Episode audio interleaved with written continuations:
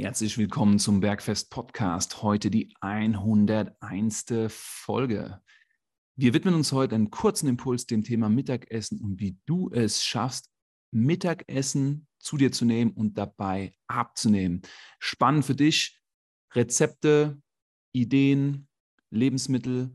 Philipp und ich freuen uns, dass du dabei bist für diese sechs Minuten an diesem Samstag. Servus, Philipp. Servus, Marco. Stadt. Servus, mein Lieber. Servus, mein Lieber. Mittagessen mit dem Ziel abzunehmen. Was ist da der entscheidende Faktor?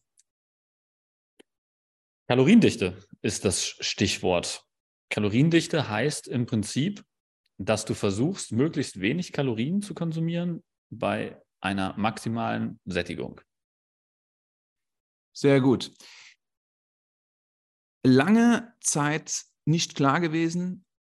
Negativbeispiel für Kaloriendichte ist ein Cappuccino mit Karamellsirup. Gute Besserung. Da sind wir mal ganz schnell bei 450 Kilokalorien, wenn wir da nicht aufpassen. Das ist ein großer Teller aus Nudeln. Oder Süßigkeiten. Oder wenn es jetzt ganz gut läuft.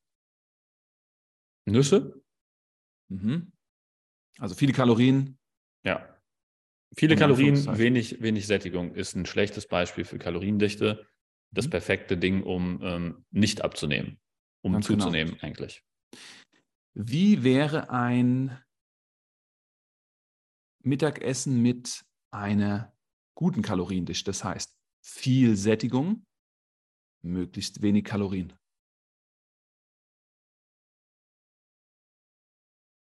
Also erstmal als Grundlage ein Haufen Proteine. Das wäre wirklich so das, das absolut Wichtigste. Wenn du viele Proteine isst, hast du immer viel Sättigung, zusätzlich viel Volumen reinbringen über Gemüse. Ballaststoffe ist noch ein Punkt, der auf jeden Fall rein sollte. Und dann als letzte Themen Kohlenhydrate oder Fette, weil die in der Regel ähm, für weniger Sättigung deutlich mehr Kalorien generieren. Das heißt, wirklich Proteine, Gemüse als Basis und dann erst auf die Kohlenhydrate oder Fettquellen gehen. Mhm. Und da können wir auch nochmal ein paar Rezepte für raushauen, Marco. Unbedingt.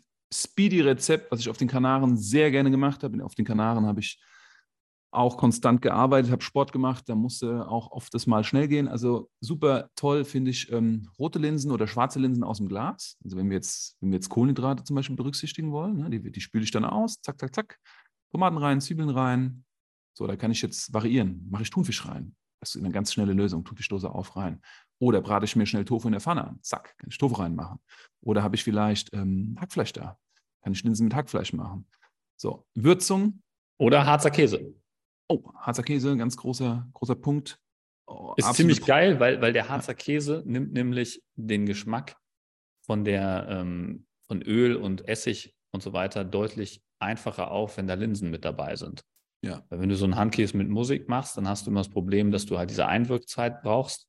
Wenn mhm. du das in Kombination mit so einem Linsensalat machst, ist das direkt vom Geschmack her drin und du kannst es sofort essen und hast trotzdem diese geile Würze. Richtig. Was ist dein Favorite so mittags, wenn du trotzdem, also ihr seht ja, das sind alles äh, Gerichte, die Kohlenhydrate haben, also Linden haben Kohlenhydrate. Philipp, wenn du jetzt trotzdem gutes Essen mit Kohlenhydraten willst mittags, mit wenig Kaloriendichte? Wenn ich die Zeit habe, es vorzubereiten vorher, dann ist für mich die geilste Lösung aktuell selbstgemachtes Eiweißbrot. Ich habe dann ein gutes Rezept. Für alle, die daran interessiert sind, gerne auf mich zukommen. Ähm, besteht hauptsächlich aus Haferflocken, Skier und Eiern. Und kann man relativ einfach backen. Also man hat nur den Aufwand, halt sozusagen diesen Teig zuzubereiten. Kann man auch im Ofen machen. Man braucht also keinen Brotbackautomaten und so weiter.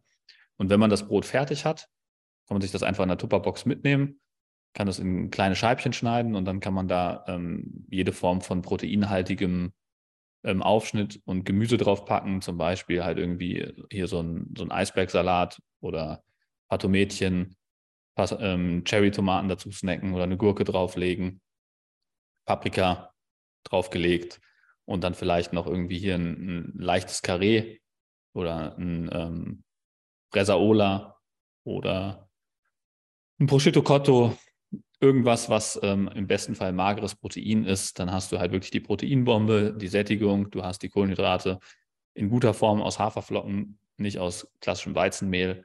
Hast eine super Sättigung und ähm, einen super Snack und hast keinen Aufwand. Kannst du sogar bei der, auf der Autofahrt essen. Ne? Also das ist wirklich mein Go-To, wenn ich unterwegs bin. Mega geil, wenn du da die Zeit hast, das vorzubereiten. Und du wirst dabei auch noch zum Italiener. Philipp, kannst du bitte nochmal Bresaula aussprechen? Heißt es Bresaula oder Bresaola? Sag nochmal, gekochter Schinken?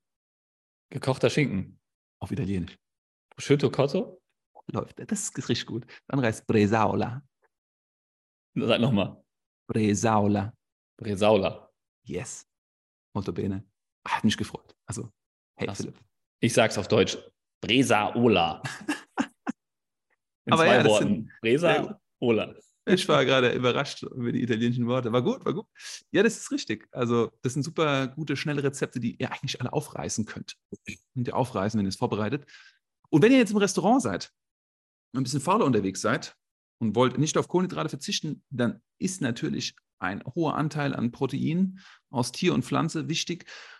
Und eine Kartoffel oder eine Süßkartoffel, im Idealfall gedünstet, nicht aus der Fritteuse, nicht angebraten, sondern so wie sie ist, eine Salzkartoffel zum Beispiel oder eine Folienkartoffel mit ähm, Kräuterquark oder so. Das kann, kann auch ein gutes Gericht sein, was ziemlich satt macht und vielleicht da noch ein, irgendeine Form von Proteinquelle hinzubringen. Ja. Was wäre ein anderes gutes Rezept?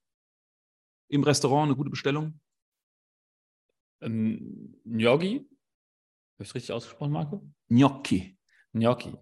Gnocchi kann man tatsächlich im Restaurant selten sehr gut bestellen. Da empfehle ich immer, einen Salat auszuwählen. Das hatten wir in der Folge ähm, Auswärtsessen. Also da gerne auch nochmal reinhören, wenn euch das interessiert. Und ähm, dann Gnocchi mit, mit deinem Mitesser zu teilen und da nicht so viel reinzuhauen, weil das ist schwierig, da ähm, ein gutes Gesamtgericht zu kriegen, tatsächlich. Sind genug Rezepte. Wenn ihr Inspiration für Auswärtsessen braucht, gerne nochmal in eine der äh, kürzlich erschienenen Shorts reinhören. Da haben wir eine zum Thema Auswärtsessen. Wir haben auch eine ähm, zum Thema Kantinenessen. Also eigentlich zu jedem Punkt schon mal was gemacht. Schaut da nochmal gerne rein. Wenn das heute interessant für euch war, gerne nochmal teilen an alle Leute, für die das auch interessant sein könnte. Bis dahin, schönes Restwochenende euch und bis zum Mittwoch.